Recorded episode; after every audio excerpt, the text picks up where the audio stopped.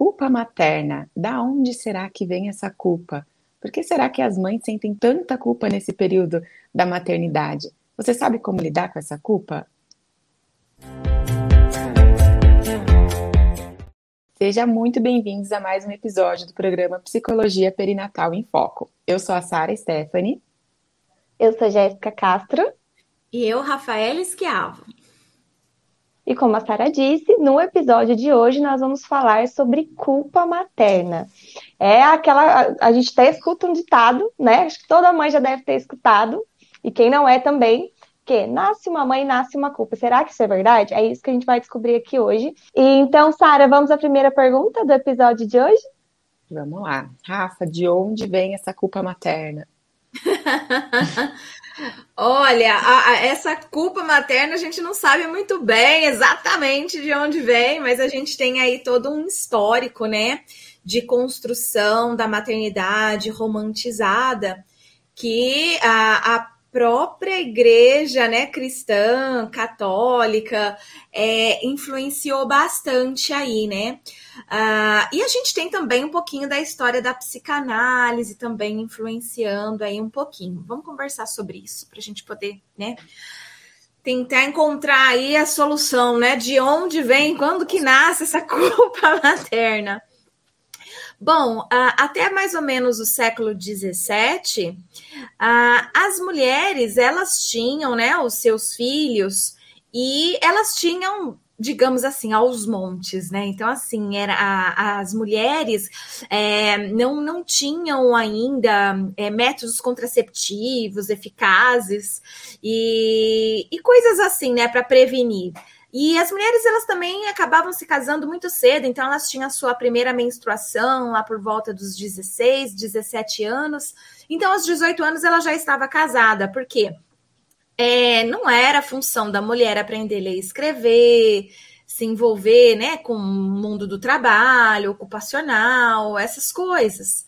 Então, essas mulheres, é, elas viviam numa sociedade em que eram, eram coisas, eram objetos, né? É, não, não se valorizava, não via sentimentos ou qualquer coisa nesse sentido. Então, a função dela era procriar, tá?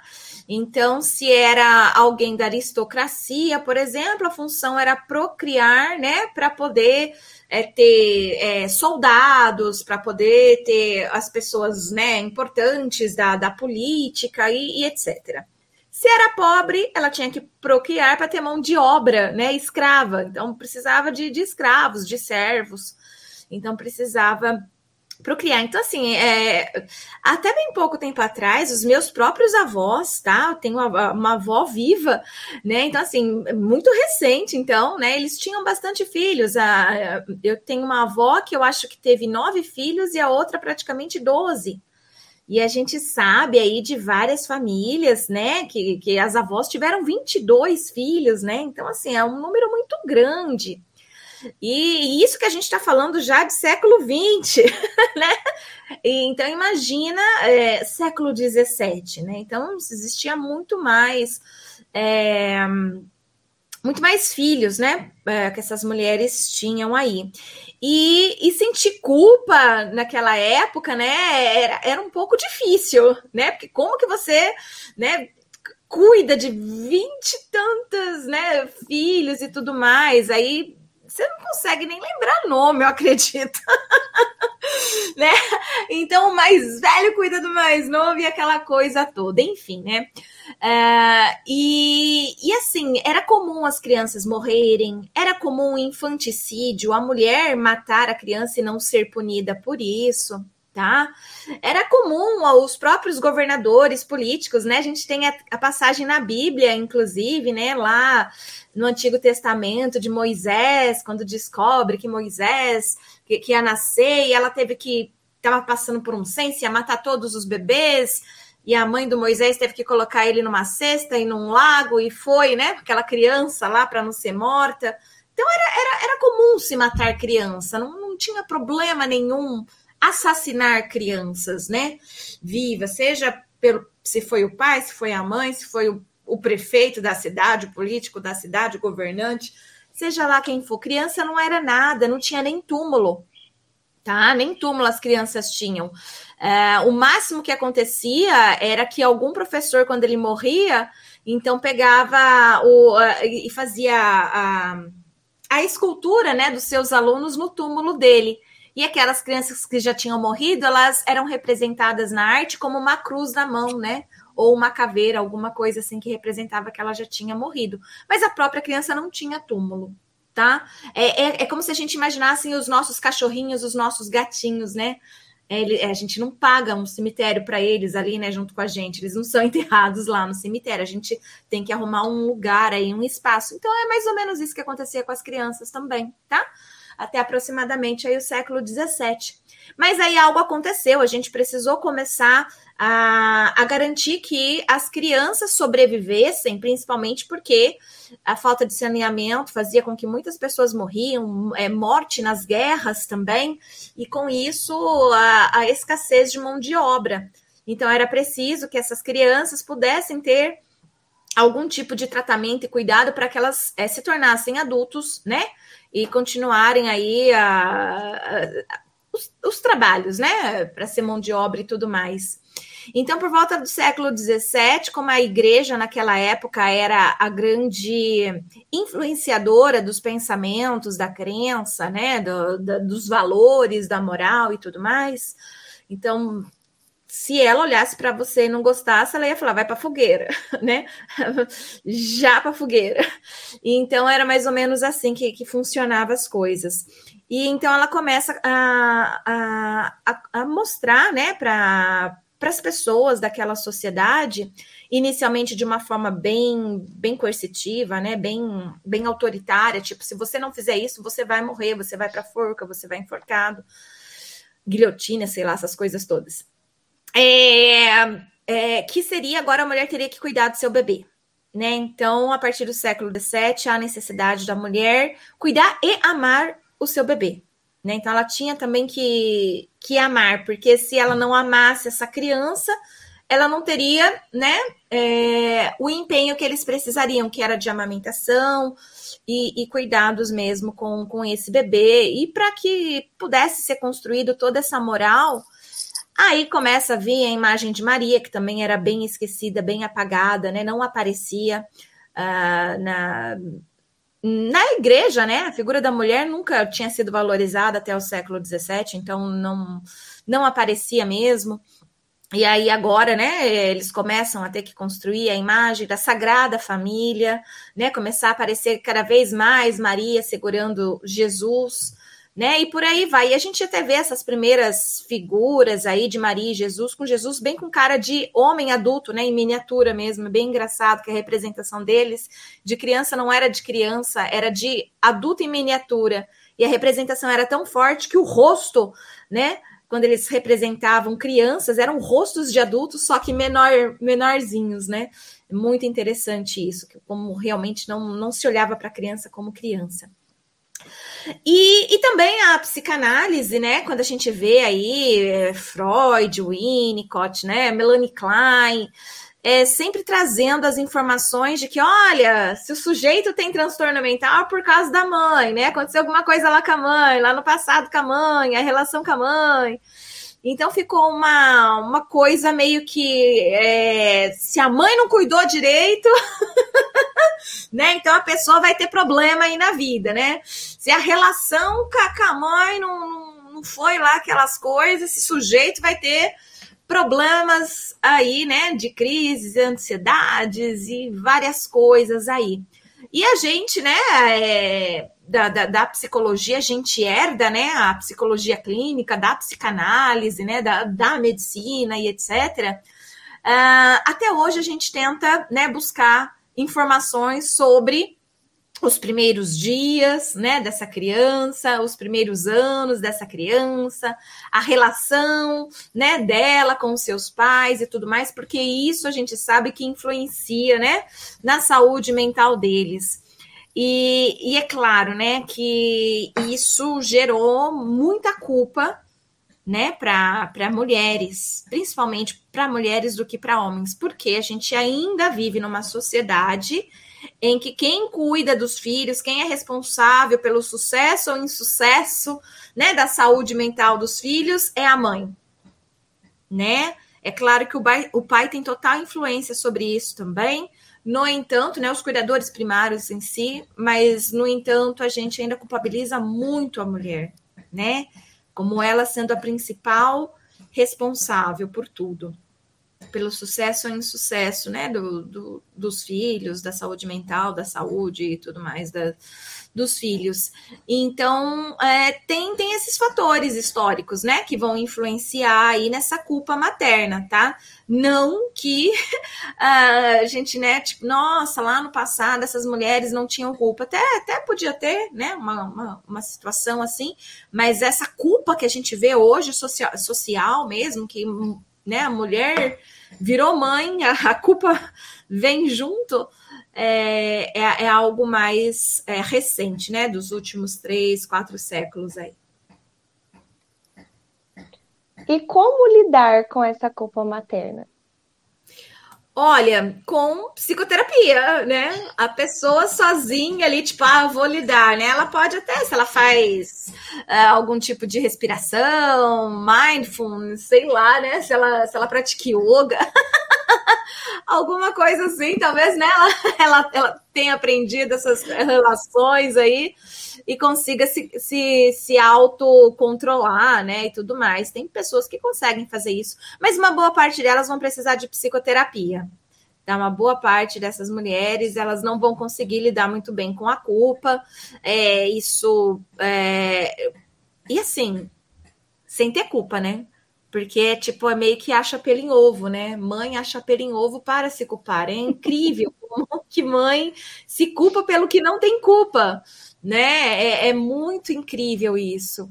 E então, assim, principalmente, né, esses casos de que, né, ela, ela não tem culpa, mas se sente culpada, é importante fazer uma psicoterapia. E hoje a gente já tem, né, uh, um profissional adequado para esse tipo de, de psicoterapia, ele se chama psicólogo perinatal. Então, psicólogo perinatal, ele é um profissional indicado para se trabalhar quando mulheres da gestação ao pós-parto, por algum motivo, né, estão se sentindo incomodadas aí com, as, com suas emoções, né, e precisam aí compartilhar com um profissional. Então já existe, ele chama psicólogo perinatal. O Rafa, e é capaz, é possível a gente ter uma maternidade livre de culpas? É, você já falou aí que a maioria vai passar por isso, é possível ser livre dessa culpa? Ixi, não sei responder isso, não sei, né? É, tem, tem pessoas que realmente podem se sentir é, sem culpa, sem culpa. É, isso é muito bom, né? São pessoas que estão aí saudáveis, talvez pessoas que tenham tido um apego seguro muito bom com a sua própria mãe, com o seu pai, quando ela então se torna mãe, né? Ela, ela consiga lidar melhor com essas situações, ela consiga olhar né? E assumir, né? Às vezes são pessoas que já fizeram anos de, de terapia, de análise também, né? Então elas estão mais seguras de si e tudo mais.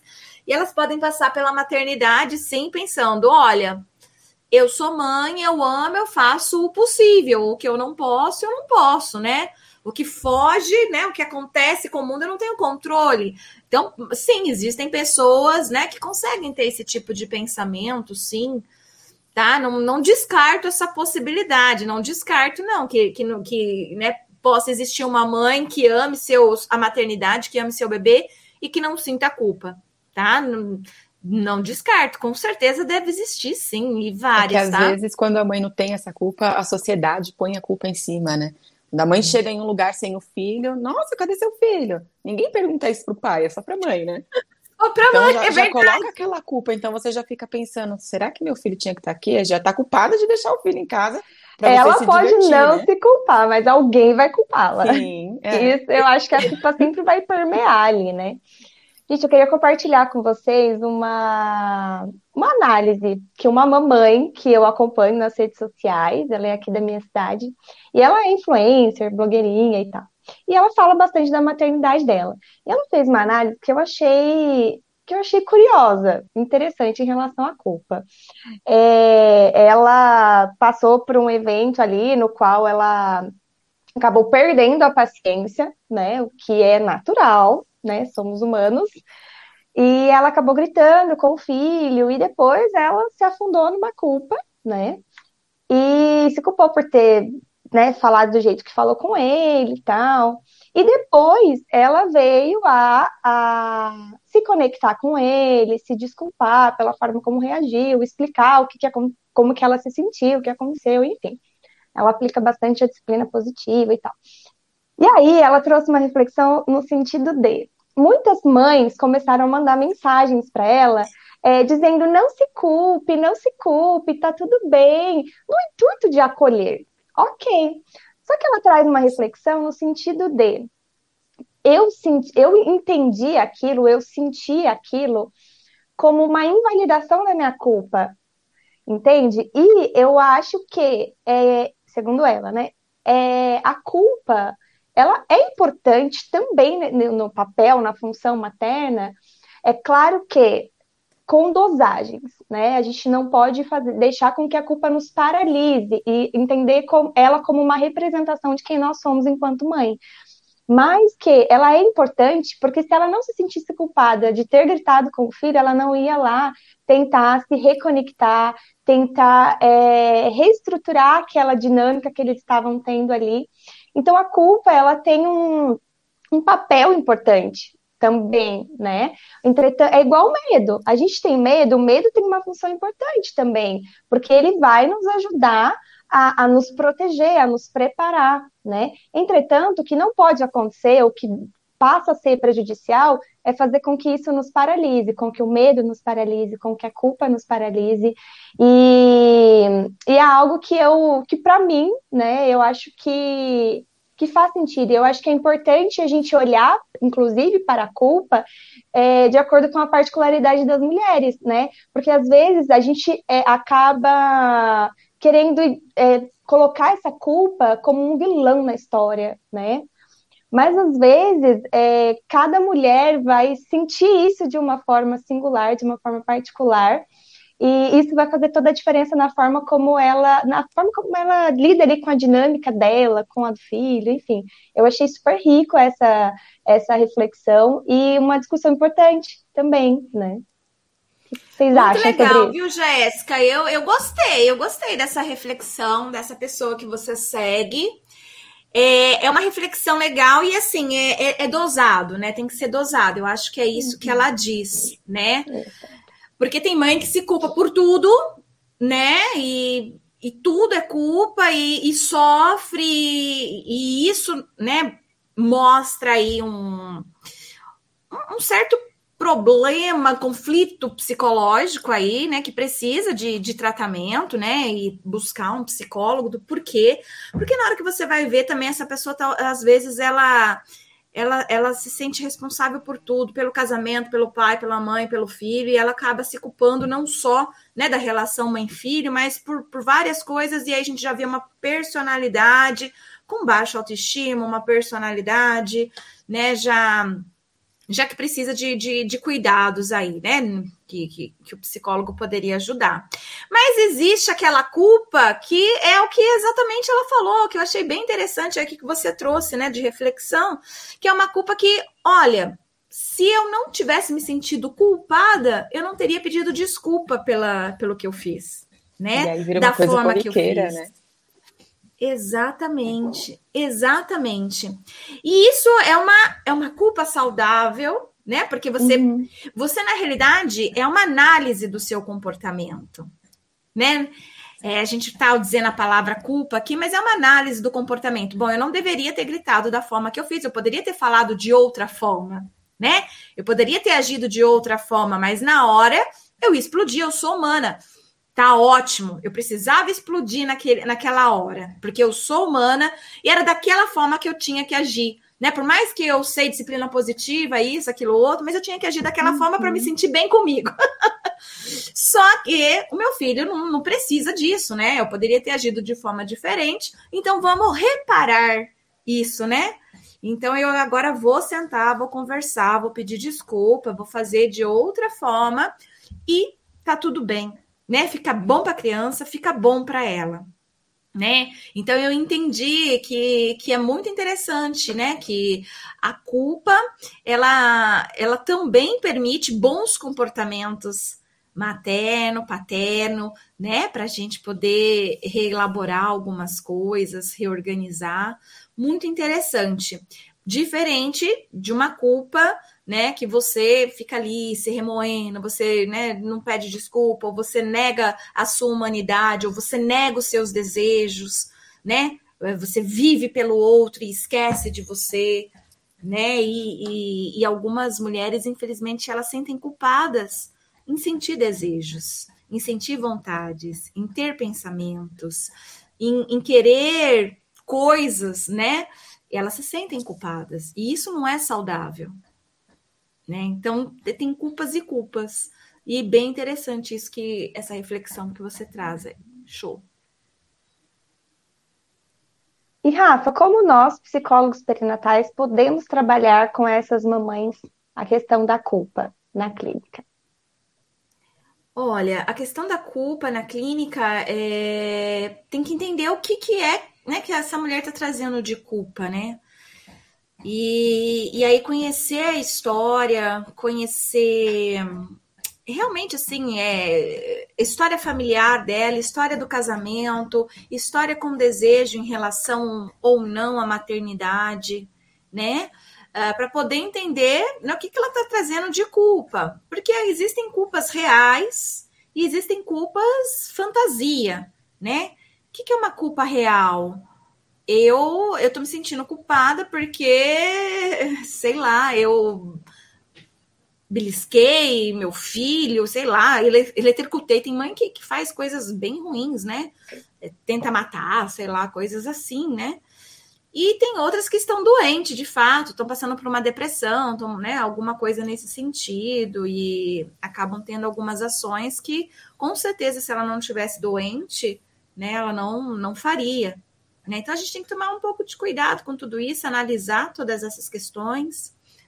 Ah, para diminuir culpa no pós-parto, é importante a gente fazer um pré-natal psicológico, né? Então, é, durante a gestação, a gente trabalhar com atenção psicológica, perinatalidade, levando informações, orientações, né? Porque isso tudo ajuda também essa mulher a refletir, a pensar, conversar com outras mulheres, se for em grupo, melhor ainda porque ela consegue ver a história de outras mulheres, experiências de outras mulheres, compartilhar tudo isso, o que facilita bastante para depois no pós-parto também, né? Porque muitas coisas que acabam acontecendo, é, às vezes é por falta de informação e de orientação, sabe? Então, ali, quando a gente faz essa orientação, quando a gente leva informação enquanto psicólogos, ainda, né, no planejamento familiar de preferência, né, não precisa estar grávida, porque grávida também sente culpa, né, não é só depois que nasce o bebê. Então, assim, se a gente conseguisse fazer um trabalho até no, no planejamento familiar mesmo, isso facilitaria também, né, para a gente trabalhar com essas questões, mas não eliminaria, tá? A gente não tem esse poder de eliminar, porque a gente vive em uma sociedade que é difícil você encontrar uma mãe que não se culpe por algo, tá? Mas a gente consegue pelo menos refletir, né, ajudar em muitas questões aí para diminuir essa angústia aí de, de, sentimento de culpa.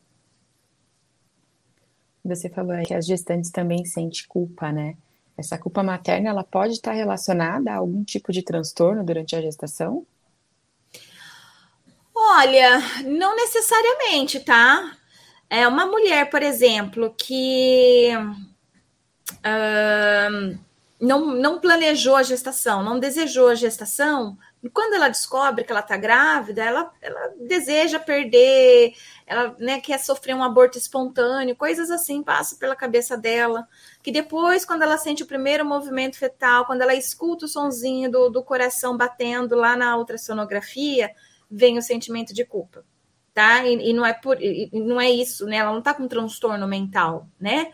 Ela não está com algo que ela precise de tratamento, medicação, não, foi algo que aconteceu, tá? Então, durante a gestação, é, a, a, culpa também vem por essas, por essas situações, outras situações, né? Como, ai meu Deus, eu não sabia que eu estava grávida e enchi a cara, bebi, e agora estou aqui preocupada se essa criança vai ter ou não alguma malformação, alguma coisa, né? Então, isso também não é um transtorno mental, né? É um sentimento de, de culpa por não ter culpa. Ela não sabia que estava grávida, encheu a cara, tá tudo bem, né? Mas, né? E ela, ela, ela, ela acha que ela tem culpa, que ela devia saber que estava grávida e tudo mais, né? E então, assim, é, os sentimentos de culpa, eles não têm a ver aí com, com transtorno e tudo mais, tá? Mas pode também ter a ver. Uma mulher que tem transtorno bipolar, uma mulher que tem transtorno de depressão, tá? Transtorno de ansiedade, podem se, ter, ter um sentimento de culpa mais exacerbado aí, tá? Mas não necessariamente alguém é, só vai ter culpa quem tem algum transtorno mental, não, não é assim que funciona. Rafa, então a, a culpa materna ela pode interferir no exercício da parentalidade? Pode influenciar no exercício da parentalidade, sim, dependendo do nível da, dessa culpa, tá? É, uma mulher, de repente, que tentou, sei lá, aborto, alguma coisa assim, vamos imaginar, ela se sente numa dívida com a criança, né? Se sente culpada por ter feito isso ou aquilo, e isso, depois que a criança nasce, ela enche de zelo, de cuidado, um excesso, né? De, de preocupação ali com a criança que sufoca, a criança não consegue nem se desenvolver adequadamente, né? Por conta, é, às vezes, de um sentimento de culpa da, de uma mãe que não foi bem trabalhado, que, que não passou por psicoterapia, coisas assim. E aí sufoca a criança, né? Pode, pode acontecer sim tá? Pode acontecer de uma mulher ter um sentimento de culpa mais aflorado, exacerbado aí, que pode prejudicar a relação mãe-bebê e o desenvolvimento infantil, sim. E qual que é a influência da sociedade na construção dessa culpa? Total, né? Porque se a mulher sente culpa é porque não, não saiu do, da genética, né? Foi da cultura tá? Não, a gente não veio com. Já pensou a cadelinha lá com culpa porque comeu o filhotinho lá, né? Quando nasceu, sei lá, alguma coisa assim, né? A gatinha. Não, não, não existe isso no reino animal, né? Mas a gente pertence ao reino animal, nós somos animal, nós somos os primatas, somos mamíferos. E, e isso a gente tem, e a gente tem por causa da cultura, não é por causa da, né, da, tipo, veio geneticamente isso dado pra gente. Então a gente sente culpa por causa da cultura. Então a sociedade ela tem total influência. E como vocês falaram logo no começo, se a mulher não estava se sentindo culpada, a sociedade aponta o dedo e faz ela se sentir culpada, né? Então, não, você não pode fazer isso, você não pode sentir aquilo, você não pode comer assim, você não pode se levantar assim, não pode usar tal roupa, não pode fazer isso, não pode fazer aquilo, né? Tem que amamentar, para de amamentar, você precisa voltar a trabalhar. Então, é, a própria sociedade coloca é, sentimentos de culpa em, em, mulheres que, que, que nem estavam sentindo culpa por aquilo e de repente ela descobre que ela tem que se sentir culpada por aquilo porque a sociedade inventou, apontou o dedo e colocou que ela, que ela tem que se sentir culpada por aquilo, né? É a romantização, então, né? Além de ter, de ter essa romantização da maternidade, ainda tem essa cobrança social que é muito grande, né? Sim, Sim, ainda tem essa cobrança social que é muito grande, e é justamente essa cobrança social que, que faz essas mulheres se sentirem cheias de culpa, né? A mulher quer voltar ao trabalho, de repente, mas é, ela vai ter que deixar o bebê dela em casa, e ela se sente culpada porque ela quer voltar a trabalhar. Eu amo meu bebê, mas eu tô me sentindo culpada porque eu, eu quero voltar a trabalhar. Olha isso. Né? Então, assim, a gente tem muitas mulheres que amam o que fazem, a sua profissão, e elas não aguentam, tipo, seis meses distante da profissão, sabe? E elas ficam muitas vezes sentindo culpada por, por desejarem, porque dá a impressão que, tipo, uh, eu devia estar tá querendo ficar com meu bebê e não trabalhar, né? E, e, então elas, nossa, é, é, é punk, né? Não é fácil, não. É, e aí, aí você já tá naquele conflito para poder colocar uma criança na creche, aí vem alguém e fala, mas nossa, já vai pôr na creche dó. tão novinho, ai. Você não tem dó, dó do bichinho. Ai, né? Já tá difícil para ela lidar com isso, que ela quer voltar a trabalhar. Nossa, e ainda vem e vem. Exatamente, gente. Olha, não não é fácil, né? Ser mãe na nossa sociedade é, é difícil, porque você, é, é julgamento né, é, de todos os lados. E é uma, sobrecarga, é uma sobrecarga né, muito pesada que você não consegue mais dividir com outros, porque antigamente você tinha como dividir essa sobrecarga com filhos, com vizinhas, comadres, né? A gente tinha as comadres, é, uma boa geração pôde contar aí com os pais, né? Os avós da criança.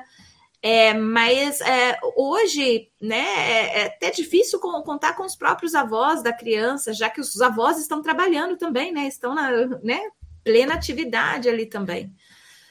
Então, Covid, isolamento social, distanciamento social, né? Essas coisas todas. Então, assim, tem cada vez mais complicado.